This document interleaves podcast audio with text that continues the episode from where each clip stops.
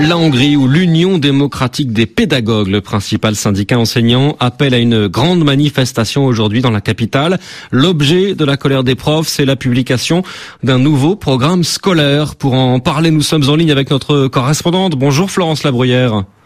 Bonjour Nathanaël. Florence, ce nouveau programme doit théoriquement entrer en vigueur à partir de la rentrée prochaine.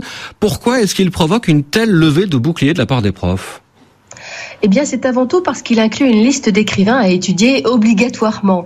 Alors certes, sur cette liste, on trouve George Orwell, l'auteur du célèbre 1984, mais le prix Nobel de littérature, l'écrivain juif Imre Kertész, a été est retiré de la liste et on y trouve des auteurs discutables. Par exemple, le hongrois Albert Vache, un auteur raciste et antisémite qui a toujours été l'emblème de l'extrême droite hongroise.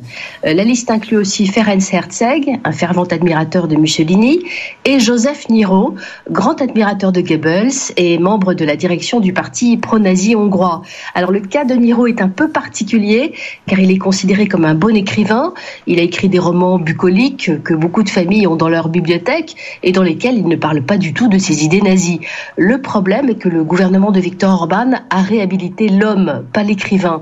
Euh, en 2012, le gouvernement avait organisé une cérémonie en grande pompe pour le transfert des cendres de Joseph Niro et cela avait choqué beaucoup de monde. Le prix Nobel de la paix, Elie Wiesel, avait rendu en signe de protestation une décoration qu'il avait reçue du gouvernement hongrois. Alors justement, comment est-ce que le gouvernement justifie la présence de ces auteurs controversés dans le nouveau programme scolaire? Alors le ministre de l'Éducation, Miklos Kassler, s'est contenté de dire que la nouvelle génération doit bénéficier de programmes contenant des valeurs européennes et hongroises. Euh, de manière générale, la droite hongroise estime que la gauche et les libéraux ont toujours dominé la culture et l'éducation, euh, que jusqu'ici sur les listes de lecture on trouvait surtout des écrivains de gauche et qu'il faut rééquilibrer tout cela. Et puis un porte-parole du gouvernement a expliqué que ce programme national avait été élaboré par les meilleurs experts. Est-ce que les enseignants ont une certaine liberté pour euh, appliquer ou non ce programme?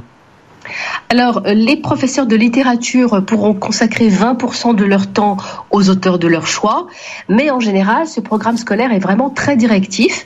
Par exemple, les professeurs de chimie devront expliquer aux élèves, film à l'appui, comment fonctionne la distillation de l'eau de vie. Il faut dire que le gouvernement Orban a donné à chaque famille le droit de distiller de l'alcool pour sa consommation personnelle. Donc, euh, on pourrait presque dire qu'un bon Hongrois, eh bien, c'est celui qui distille de l'alcool.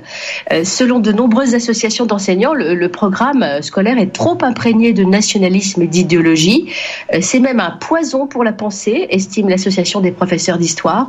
Et sur les réseaux sociaux, euh, des enseignants protestent en publiant cette phrase ⁇ Je n'enseignerai pas le fascisme ⁇ Merci Florence Labruyère, correspondante de RFI à Budapest.